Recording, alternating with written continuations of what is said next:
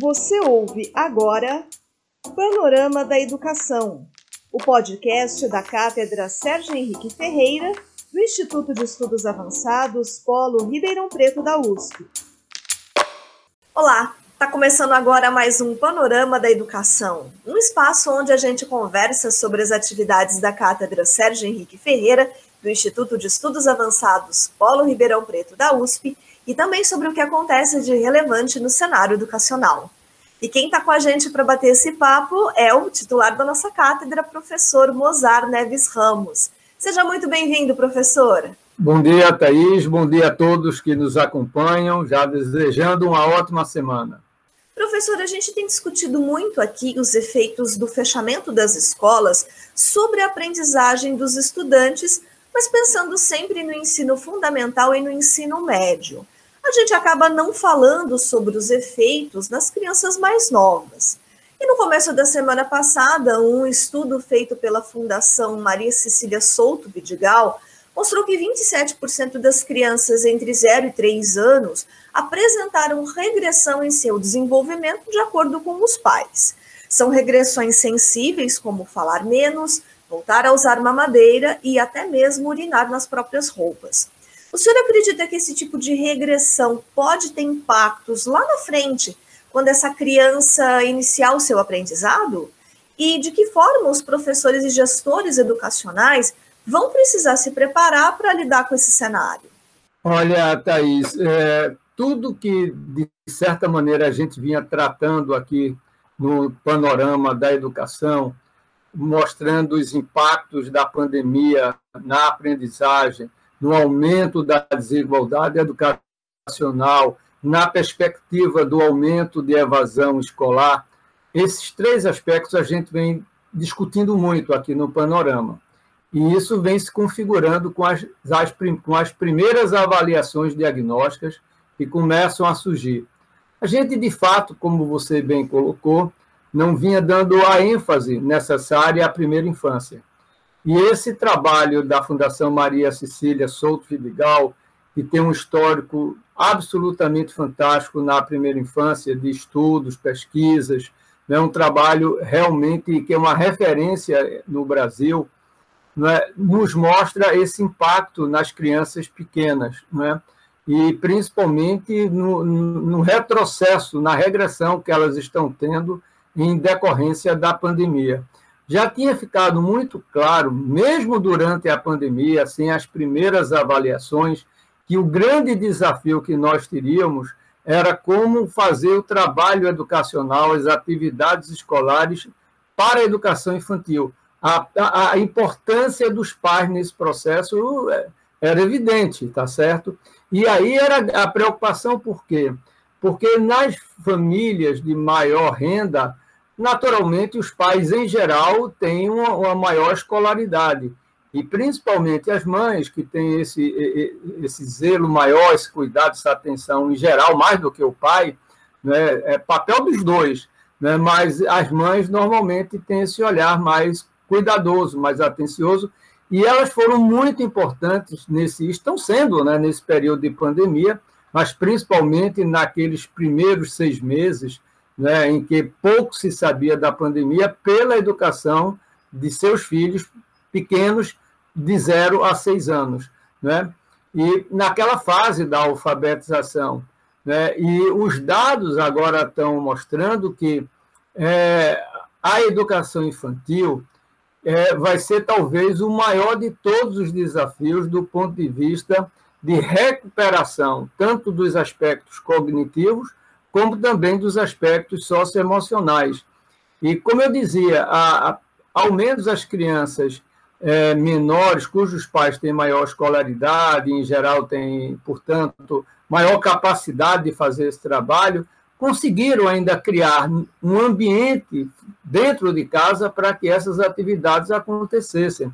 A grande preocupação que a gente tem são com essas crianças de 0 a 6 anos da primeira infância, que vai de 0 a 5, eu estou falando 6, que é o primeiro ano do ensino fundamental, é quando a gente deveria estar tá aí no, no processo aí de alfabetização.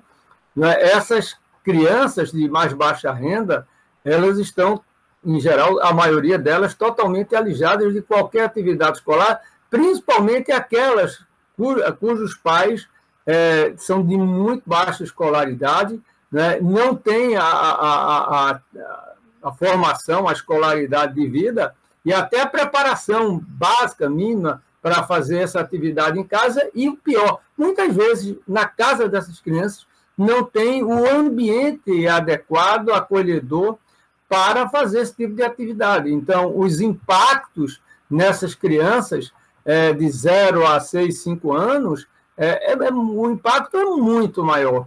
Quer dizer, é preciso saber, na minha opinião, acho que o cognitivo, pelo que eu já andei lendo, discutindo com alguns especialistas, é até mais fácil de recuperar em certo sentido. Porém, os impactos do ponto de vista social, emocional, o fato dessas crianças estarem isoladas, sem brincar com os coleguinhas, né, durante esse período de pandemia, os impactos que isso está trazendo no seu desenvolvimento né, não cognitivo, social, emocional e físico, isso é o que mais nos preocupa. Então, esse primeiro estudo aí que a gente começa a, a conhecer do, da, do caso da Fundação Maria Cecília Souto Vidigal, mostrando que praticamente de, cada quatro crianças, uma né, está enfrentando essa regressão do ponto de vista social, emocional, com impactos, como você bem disse na fala, na questão nutricional né, e, e nos seus próprios hábitos. Então, vai ser preciso realmente uma ação né, mais intensa e cuidadosa, principalmente para a primeira infância. Se a primeira infância, antes da pandemia, já vinha ganhando, felizmente, uma maior atenção e preocupação, ainda longe daquilo que nós estamos precisando, né? Ainda, por exemplo, nós precisamos avançar muito ainda no acesso à creche, uma creche de boa qualidade. Ainda não universalizamos a pré-escola, tivemos avanço, é bem verdade, mas ainda não universalizamos, como deveria ter acontecido, né, com a PEC que dava para 2016, toda criança de 4 e 5 anos até 2016 está na escola. Melhoramos muito. Desde 2009, quando isso foi é, promulgado através de uma emenda constitucional, melhoramos, mas não universalizamos, como está, inclusive, no Plano Nacional de Educação, no âmbito da Meta 1. Então, a gente vai ter que redobrar aquela atenção que nós já sentíamos que era necessário fazer para a primeira infância, porque hoje se sabe que os impactos na primeira infância é, são muito importantes alguém que queira, de alguma maneira, conhecer mais, por exemplo, os trabalhos do, do Prêmio Nobel de 2000 em Economia, James Heckman, ele é um estudioso na primeira infância e ele tem feito trabalhos muito importantes mostrando que investir na primeira infância é o melhor investimento que você pode fazer. A cada um dólar que você investe na primeira infância, você tem um retorno de 7 dólares. Então, esse trabalho de Heckman, são vários trabalhos longitudinais, inclusive, mostrando o impacto do desenvolvimento cognitivo, social e emocional na primeira infância. É muito importante para o futuro, não somente na área educacional, mas no campo pessoal e interpessoal dessa criança no seu futuro. Então, muito importante que a gente realmente redobre as atenções na primeira infância, né, nas crianças menores, porque elas, sem sombra de dúvidas, é, serão aquelas que mais serão impactadas. Outro tema que é bastante recorrente aqui, que ficou marcado por uma pesquisa divulgada na semana passada, é o impacto da evasão escolar na vida do cidadão. Um relatório feito pela Organização para a Cooperação e o Desenvolvimento Econômico, a OCDE, em parceria com o Todos pela Educação e o Itaú Social, mostrou que entre a população de 25 a 64 anos, 47% não havia concluído o ensino médio, 18% havia concluído o ensino superior e menos de 1% tem pós-graduação. E esses dados são anteriores à pandemia. É importante lembrar que essa faixa etária constitui uma parcela fundamental para a força de trabalho do país, ou seja, as pessoas que contribuem para o desenvolvimento das empresas e da economia. Que análise o senhor faz do impacto da evasão escolar sobre essa força de trabalho, professor, principalmente pensando no período pós-pandemia?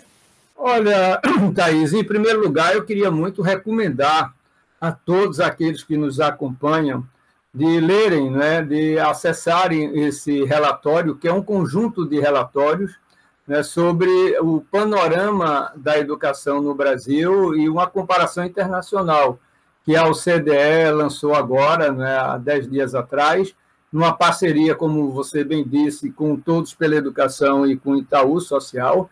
É um relatório muito denso, muito robusto, que tem dados tanto da educação básica como também do ensino superior.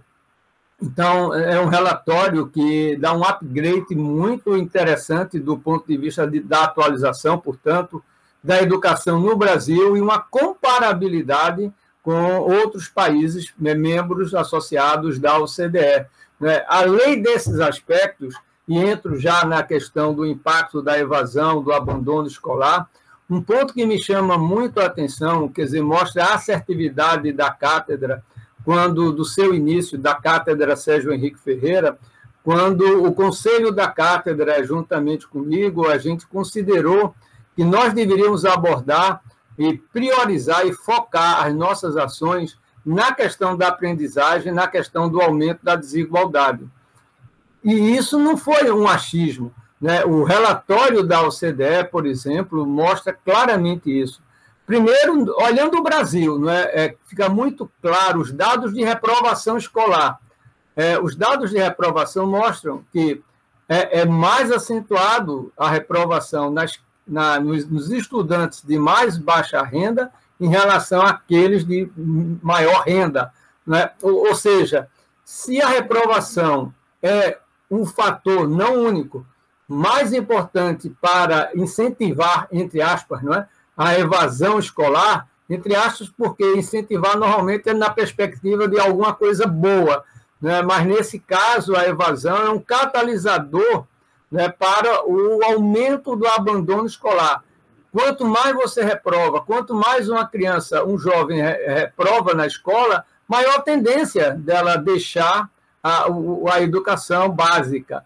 Né? Então, a reprovação, por exemplo, mostra claramente os dados que o Brasil, dentro do Brasil, tem uma desigualdade enorme entre os mais ricos e os mais pobres, né? e comparando o Brasil com a média da OCDE, vamos encontrar novamente o Brasil numa taxa de reprovação maior do que a média da OCDE, assim como outros dados que estão é, que foram considerados nesse relatório ou seja, mostrando uma, a questão da desigualdade é um fator muito importante que o Brasil precisa enfrentar.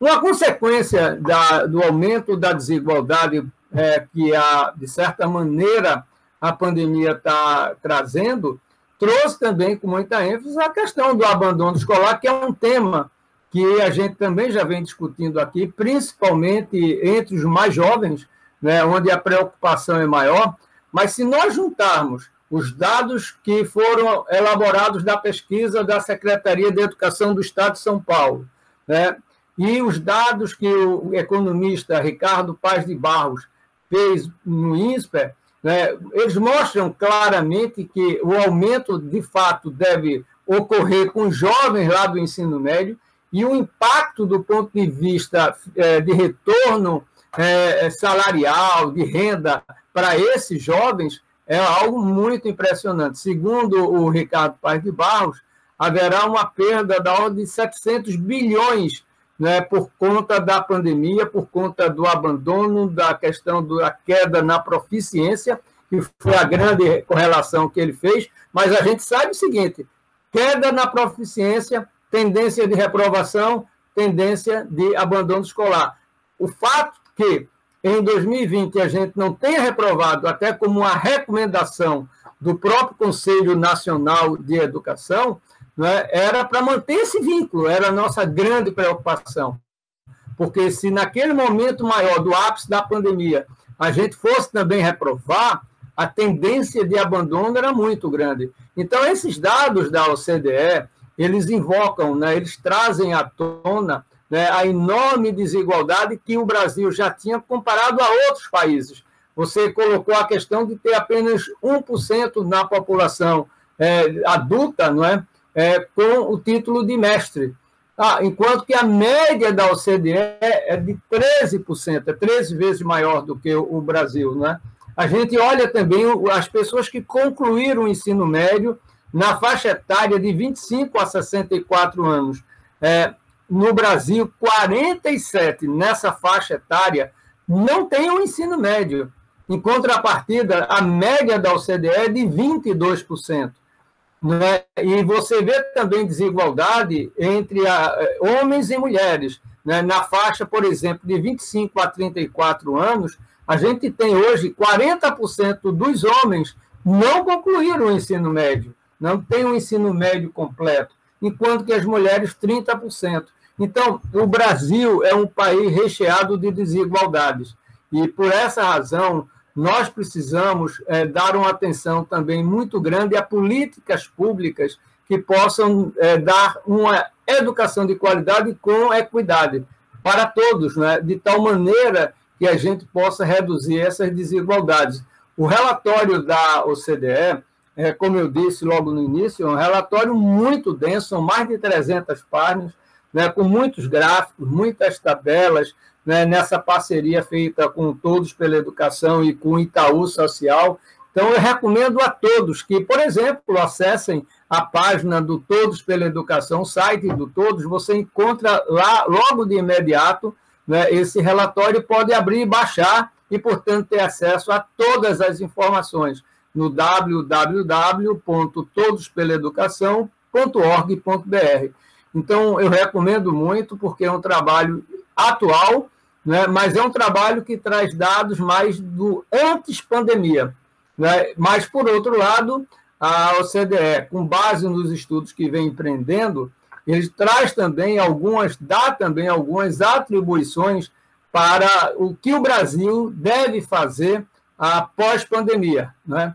Então, traz algumas recomendações importantes e chama a atenção o fato de que o Brasil talvez seja um dos países que mais vai enfrentar dificuldades é, em relação à recuperação do, do, da aprendizagem escolar, da proficiência escolar, por conta exatamente das medidas equivocadas, né, a ausência de uma coordenação nacional, que é um fator que a gente vem aqui é, trazendo a, com frequência né, no nosso panorama é, da educação, e a OCDE chama e, e traz essa preocupação com o Brasil né, a vacinação está é, melhorando, é, tem que se levar em conta, não é? A gente está agora mais próximo de um milhão de vacinados por dia, mas ainda é muito aquém daquilo que o Brasil precisa para poder ter uma imunização mais rápida, mais é, é, em toda a sua população. E, portanto, ter o, seguro, o retorno seguro às atividades escolares.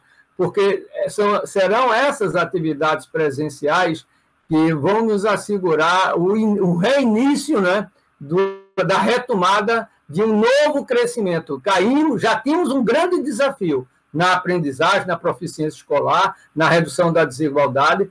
Tomamos um grande baque com a pandemia, portanto, mais do que nunca, a educação vai precisar ser considerada uma peça-chave prioritária para o desenvolvimento e o futuro do Brasil, em função dos impactos né, que a pandemia trouxe né, para a educação, né, em algo que já era extremamente é, preocupante, agora a urgência é urgentíssima.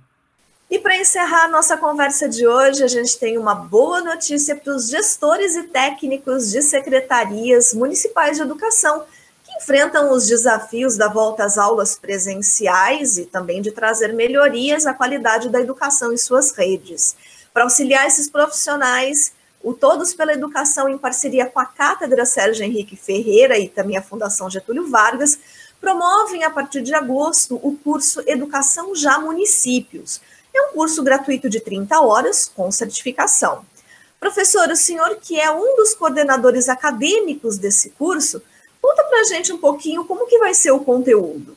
Olha, Thaís, foi um esforço de alinhamento né, de alguns meses é, do Todos pela Educação, que está trazendo a, a, digamos, o documento base que será a referência do curso é o Educação Já Municípios, um documento muito elabor, bem elaborado, né, com a participação de especialistas é, de diferentes visões, inclusive no campo político, mas um documento técnico extremamente denso né, e preciso, que vai ajudar muito né, aos gestores e técnicos das secretarias de educação de todo o Brasil.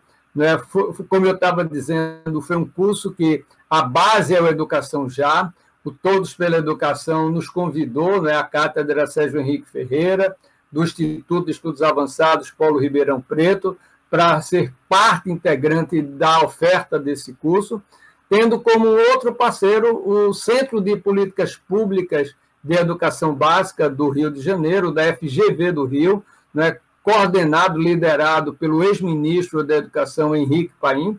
Então, estamos juntos, né, a FGV Rio, né, o Todos pela Educação e a Cátedra Sérgio Henrique Ferreira, para a oferta desse curso, né, que terá, por conta desse alinhamento, a, a todos os participantes que cumprirem né, as recomendações para obtenção de seu certificado, né, uma certificação dupla né, do, do IEA USP Ribeirão Preto com a FGV Rio. Né? Então, isso vai ser também muito importante para a questão do próprio desenvolvimento profissional com titulação para aqueles que participarem.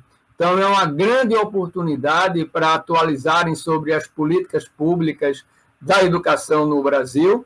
O curso agora é oferecido Educação Já a Municípios, né, para todos os técnicos e gestores das secretarias municipais de educação. E estão abertas as inscrições, né? Então, é só acessar o nosso site do, do Todos, que vocês vão poder fazer suas inscrições, como disse a Thaís, são, é, é gratuita a inscrição, a participação no curso.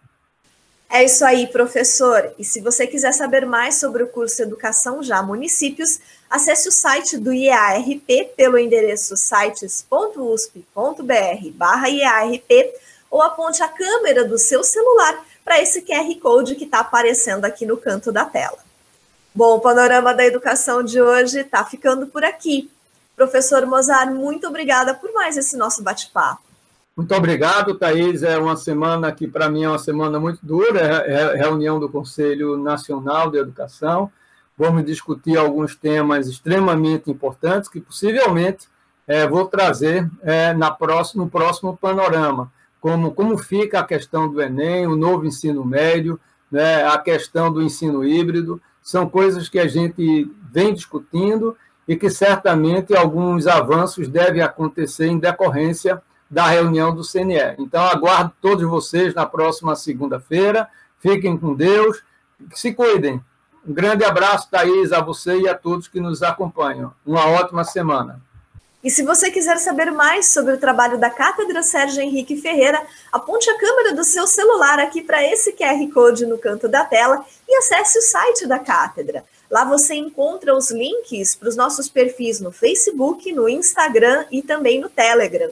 Inscreva-se, curta e compartilhe os nossos conteúdos. E deixe o seu recado lá também contando que temas você gostaria que a gente discutisse aqui no Panorama da Educação. Na semana que vem eu volto com mais um panorama da educação e eu te espero aqui. Até lá. Você ouviu Panorama da Educação, o podcast da Cátedra Sérgio Henrique Ferreira, do Instituto de Estudos Avançados Polo Ribeirão Preto da USP.